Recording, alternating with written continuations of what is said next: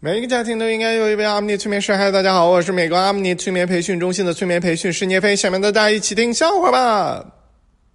小明在大街上遇到了一个劫匪，劫匪故意吓唬小明说：“你看看我脸上这道疤。”小明说：“你妈生你的时候剖腹产呢。”爸爸跟小明说：“孩子，你长大了。”我不会再像以前那样，因为你犯了错误就骂你了。你放心，你应该尝尝挨打的滋味了。小明的女朋友和小明约会结束后，每一次回到家都有深深的失落感，就是觉得好像没吃饱一样。总结原因还是小明太穷啊。小明每次请女朋友吃饭的钱，都是从街边一毛一毛捡来的。现在大家都用微信了，就更不容易捡了。偶尔捡一张还是假币。你说吧，他这个人怎么就那么容易上当呢？一毛钱还能捡个假币？那画假币的人也不嫌麻烦，你说？小明在办公室发现有橙汁儿喝，哎呀，可高兴了！别管谁做的，反正就嘟嘟嘟喝了。然后啊，同事跟他说：“这是百分百的新鲜呐，现榨的啊，随便喝。”小明正要感谢呢，这个同事说：“你感谢啥？这是因为你之前一屁股坐到我的橙子上了，要不然现在也没橙汁儿喝呀。”网友 Brownie 给我留言说他讨厌一只喵喵鸡。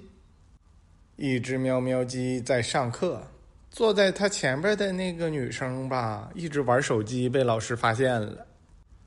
哎，一只喵喵鸡，男的女的呀？没事接着说啊。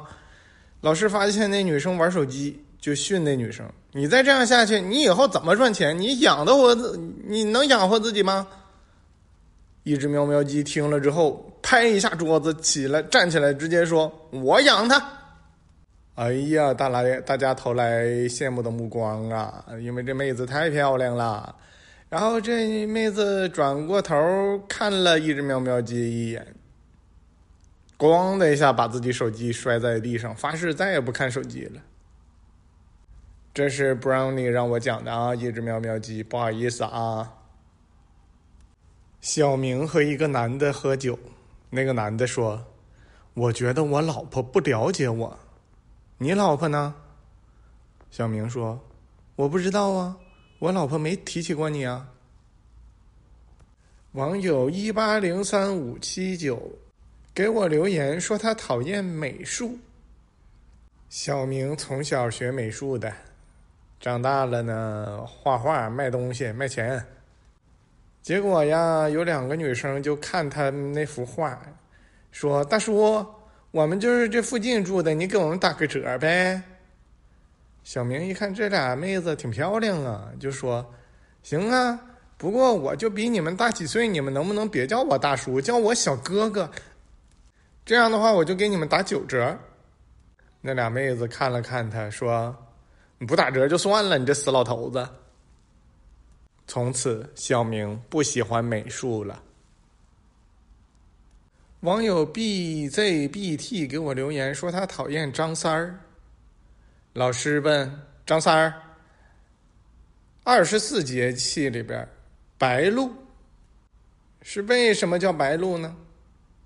小明说：“白露就是提醒女孩子们要把白白的大腿露出来。”再不录，就要穿秋裤了，那就白录了。老师说：“张三儿，嗯，你给我滚出去，去外边和小明一起站着去。”小明从座位上站起来说：“老师，我咋的了？我我还没出去呢。”张三儿啊，你们公司组织过的让你最难忘的大型集体活动是什么？嗯，我觉得是集体通宵加班快下班的时候，小明连咳嗽了十秒钟。领导过来了，非常关心的问：“小明，你没事儿吧？”小明说：“我没事儿的，没事儿。”领导说：“啊，那我就放心了。你如果一会儿也没事儿的话，那你就再加加班儿呗。”小明又咳嗽了十分钟，不对，十秒钟。领导一看，还是十秒钟，没关系，刚才十秒钟都没事儿，现在肯定也没事儿，加班儿。